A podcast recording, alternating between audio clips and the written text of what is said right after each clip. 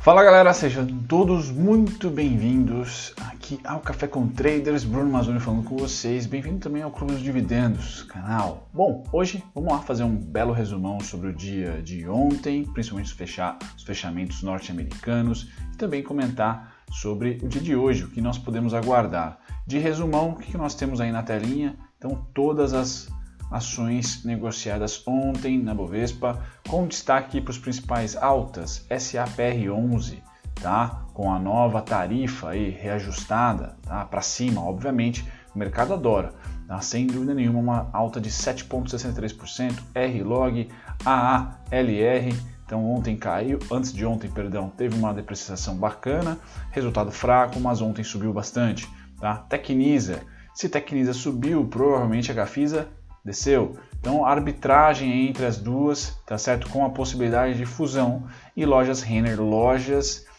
apontando no radar como interessante. Tá? Lojas, talvez, se você sobreviveu a elas no primeiro semestre e também na construção civil, tá? Se você conseguiu sobreviver posicionado a elas no primeiro semestre, o segundo tende a ser suave, não só pela evolução, a gente torce positiva da realidade de 2020, tá certo? Do ir e vir, tá? Como também o segundo semestre é marcado, é pautado por maior consumo, tá? Tanto na parte imobiliária, tá? Quanto também nas lojas, consumo de verdade. Então temos ali Black Friday, temos ali Natal, Ano Novo, tá? Bastante consumo nessa área.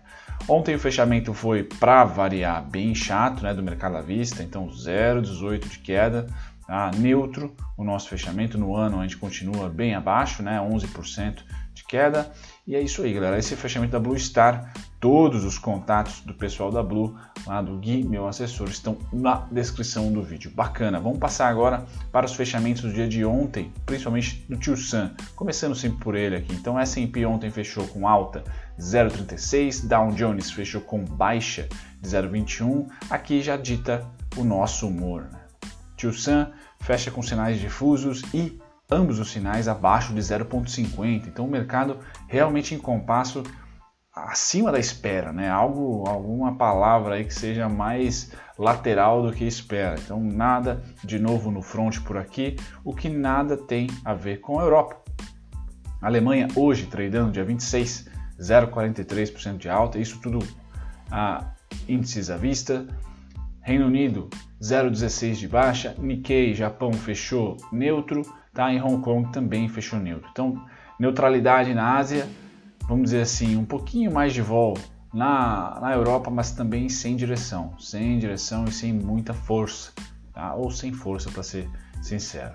Bom, a parte direita aqui eu dou destaque sempre para o petróleo, quase 46 dólares. Então tá de bem obrigado aqui o petróleo para nós, tudo lindo, maravilhoso. Quando a gente olha o petróleo estável a 45, preço lucrativo para nós aqui, já é interessante quando a gente passa para os metais, a gente vê ouro e prata subindo e minério de ferro. Vamos lá para o minério de ferro, digníssimo. Tá? Vamos dar uma olhadinha na parte direita aqui. Está caindo hoje 0,19, mas 122 dólares aqui. Tá? Então, minério de ferro subindo e subindo forte. Tá? Não tem as principais commodities aqui das duas principais empresas da bolsa, tanto Vale como Petro, estão muito bem obrigadas. É um ano interessante. Lógico que sempre complicado falar que é um ano interessante 2020, mas no mercado financeiro, oferta, demanda, preço de algo que não pode ser impresso, como é o caso de petróleo, como é o caso de minério de ferro, apesar de ser aqui os contratos futuros, tá? sobe bastante, tá? Sobe bastante. Me parece que 2020 tudo que não que não é possível fazer quantitative easing sobe, tá? Ouro, para você que negocia ouro na B3, tá? Ele está lateralizando depois desse rompimento, O contrato OZ, né? Ele está lateralizando depois desse rompimento, tá? Então é, é bacana ligar aqui a atenção para o IFR, para quem gosta de análise técnica, né? Ou simplesmente gráfico, tá? Eu acho que ele tem um espaço aqui tranquilo e saudável, entre aspas, para cair até tá? o 314 tá? e 319. Os números estão na telinha aqui para vocês, mas é uma região onde para mim seria normal tá pós rompimento está acumulando aqui, está lateralizando aqui, ele vir em uma depreciada aqui. E isso também pode marcar uma nova pernada de alta para a bolsa, tá? para as ações, para o risco. Então me parece que o dinheiro ah, norte-americano, por exemplo, quando as, as techs né, não tem volume financeiro, isso trade a trade, tá? dia a dia, tá? realmente fazendo análises diárias. Quando as techs não sobem, a gente vê uma fuga ali para de repente commodities, e aí vem também um pouquinho para a gente, ah, materiais básicos, a gente vê claramente essa fuga ouro, prata, tá? E aqui no Brasil, quando né, o, o ouro e a prata, o dólar dão uma. Dólar não é o caso, mas principalmente ouro, prata, commodities, né, então Clabin, JBS, ouro, prata, quando essas ações dão uma sossegada, você vai ver aí lojas subindo, você vai ver ações de maior risco, entre aspas, né, para 2020, ganhando mais saldo financeiro. Então me parece que a dança é essa, o hedge é essa, então commodity, materiais básicos, quando o negócio está meio chato, ações com mais uh, risco, vamos assim dizer, tá? Ah, quando as coisas estão eufóricas ou pelo menos o otimismo é maior. Isso dia a dia, tá? Tradando assim dia a dia, dá para perceber esse tipo de jogo. Tá? E o ouro, eu vejo que tem um suporte aqui em 314, 319 e alvo final 367 final para 2020, né? Posso estar tá enganado, tá? E lógico, se romper, a gente faz novas análises aqui. Pois bem, a gente passa aqui dos metais para o setor agrícola. Tá? Nós temos o cafezão hoje subindo 2,33%. Hoje acabou o meu Black Run, então último dia de café gourmet nível extremo, né? Acho que talvez dentro do Brasil eu tenha tomado, tenho o privilégio de ter tomado, é um top 5, acho eu, tá? Acho que está nessa, nesse, nesse patamar. Se eu conseguir algo acima, eu compartilho com vocês e passo contato. Mas muito bom meu café. Hoje então estou degustando o último. Algodão cai 0,28, soja 0,19 de alta. Tá? Então de novo commodities aqui sossegadas. Tá? Trigo 0,9 de queda, 0,09 perdão de queda. Açúcar sobe ainda nos 12 centavos. E mineral tá 0,22 de queda. Nada a destacar a não ser o café. Tá? O café commodity. Se você treina coxa o pé, tá certo? Manda bala, hoje é um dia de alta. Bom, preços das proteínas animais, aqui eu sempre tenho que dar um zoom para vocês, senão nem eu mesmo enxergo. Hoje que eu esqueci o meu óculos laranja no escritório. Então vamos lá, gado de engorda sobe hoje 0,76. Futuros dos porquinhos estão lá no 55 e querendo beirar os 56. Então de novo, galera, o gado lateraliza, não quer saber de cair. E o porco, apesar de ser mais volátil, adivinhe, tá indo para máxima, tá? Máxima lá de março, máxima lá de abril, tá? Protocolo que crise. Então repetiram o protocolo de março, tá? Agora, em, de março, abril, tá? agora em agosto, tá? E deve dar, deve ter ainda um resquício até setembro, tá certo? A diferença é que as ações não caíram tanto como março, as outras ações, os outros setores, mas o dinheiro está fugindo ah, quando possível e em períodos de vamos dizer assim, incertezas, principalmente release segundo trimestre, tá? temos agora a eleição, o dinheiro está fugindo para commodities, o dinheiro está fugindo para materiais básicos, tá? ou seja, áreas da economia ou setores da economia que há consumo no matter what, né? não, não, não importa qual a condição econômica, as pessoas vão gastar dinheiro, vão investir dinheiro em produtos e serviços tá? básicos ou commodities, como alimento. Então, me parece o protocolo 2020.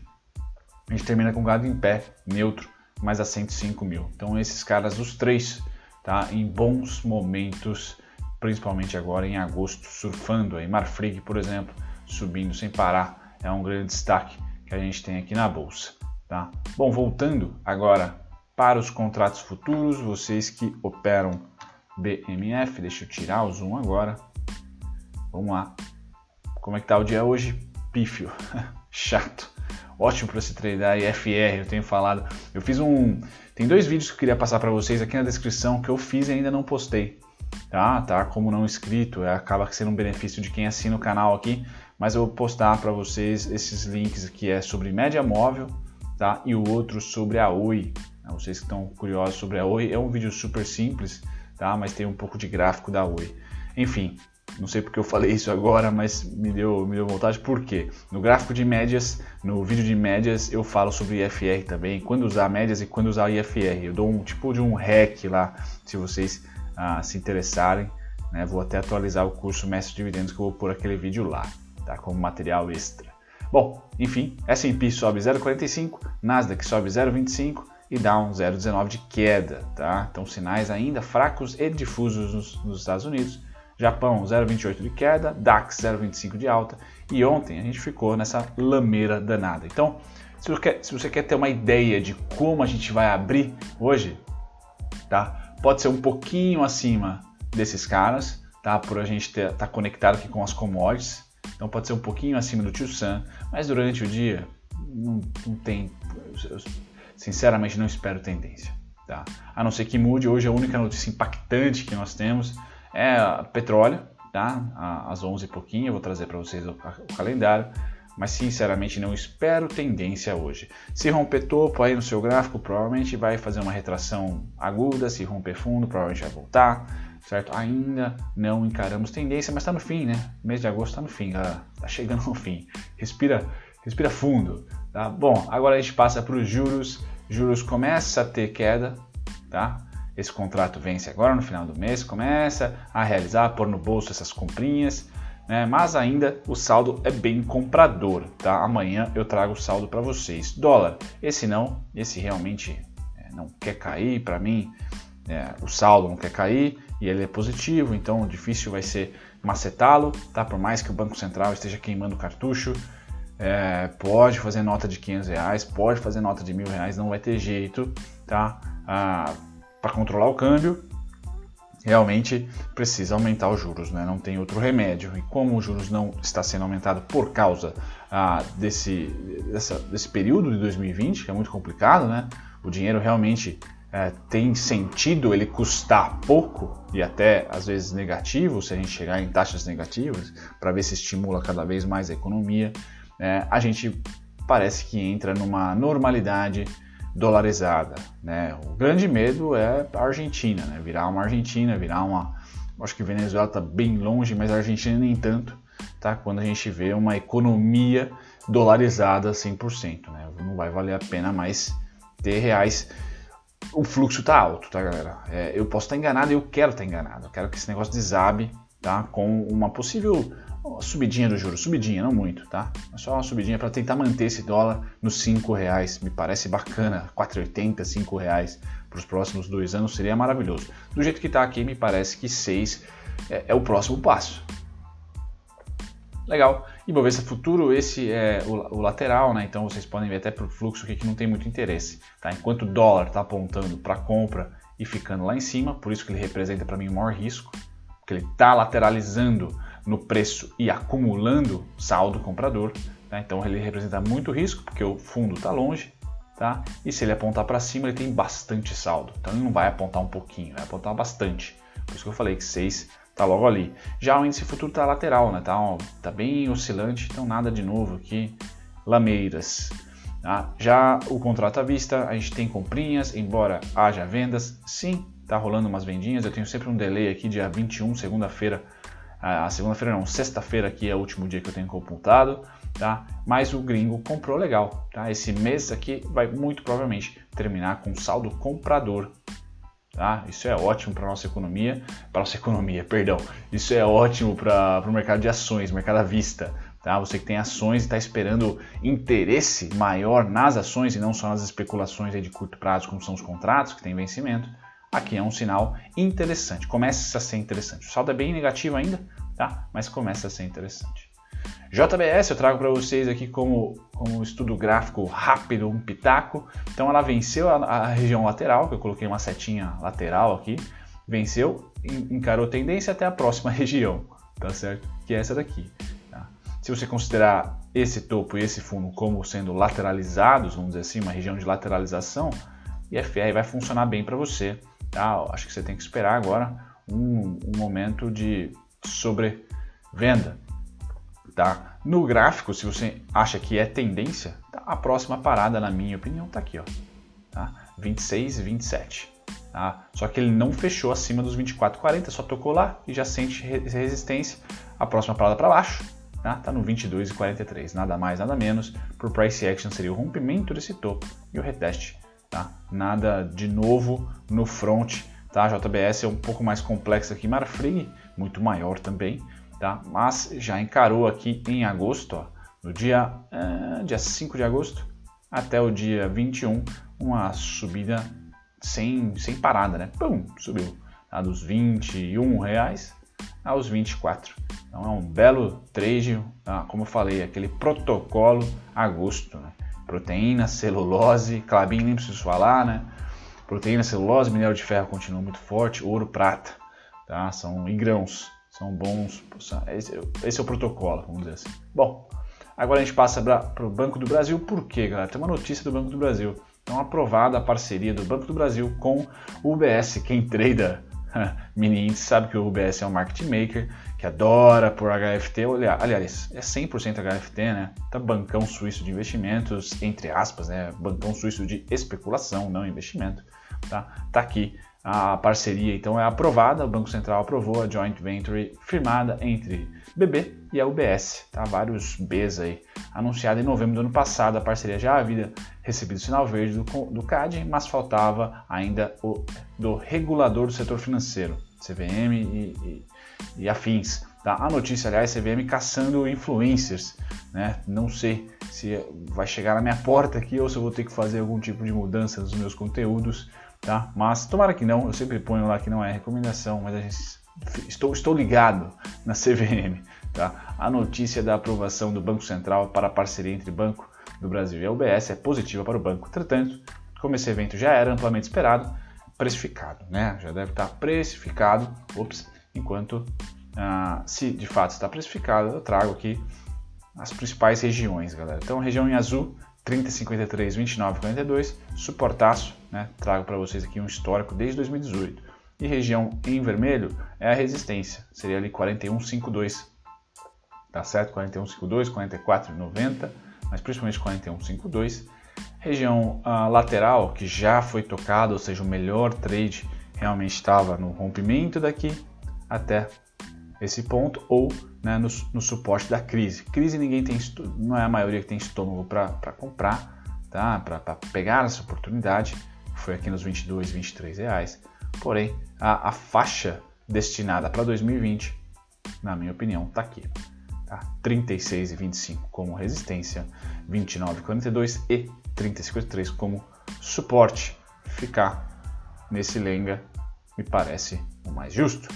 Tá? Se escapar para cima, temos 41,52. Para baixo, somente 22,58, 23,63. Ótimo, passado. Agora, essa notícia, temos também a Ômega, né? Oferta follow-on. Então, vai mandar bala em follow-on. Ela que está investindo, se não me engano, em campos eólicos. Tá? É uma notícia que me falhou aqui não passar para vocês. Quem está ligado na Ômega anunciou nesse domingo que irá realizar uma oferta follow-on. Tá? Os recursos serão direcionados para a caixa. Acho que eu já até comentei com vocês, né? Poderá ainda haver um acréscimo de 35%. Então, ômega mandando bala aqui e crescendo na crise, tentando crescer. Tá? Aqui de novo, né? Eu sempre passo esse painel para vocês pausarem o vídeo e darem uma olhada nas oscilações. Tá certo? As principais oscilações aqui do dia. Eu acho que o grande destaque tá? foi a Sanepar, SAPR, com mais de 7% de alta.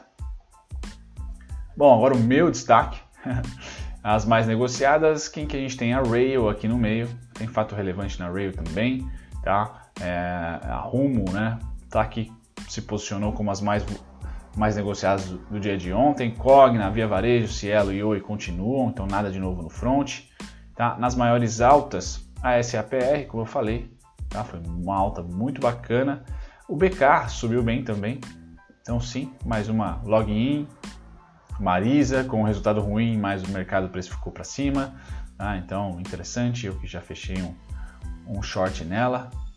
Bacana, bacana, bacana. Na parte de baixo não tem nenhum destaque, galera, de queda forte.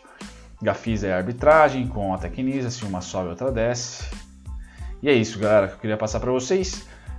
Ah, vamos finalizar com o calendário. Então 11h30, para quem é trader aí, fiquem espertos, temos o estoque de petróleo divulgado. Traz aquela, aquela volatilidade momentânea. Tá? Um grande abraço para vocês, vou estar aí no, no chat. Obrigado pela companhia. Tchau, tchau.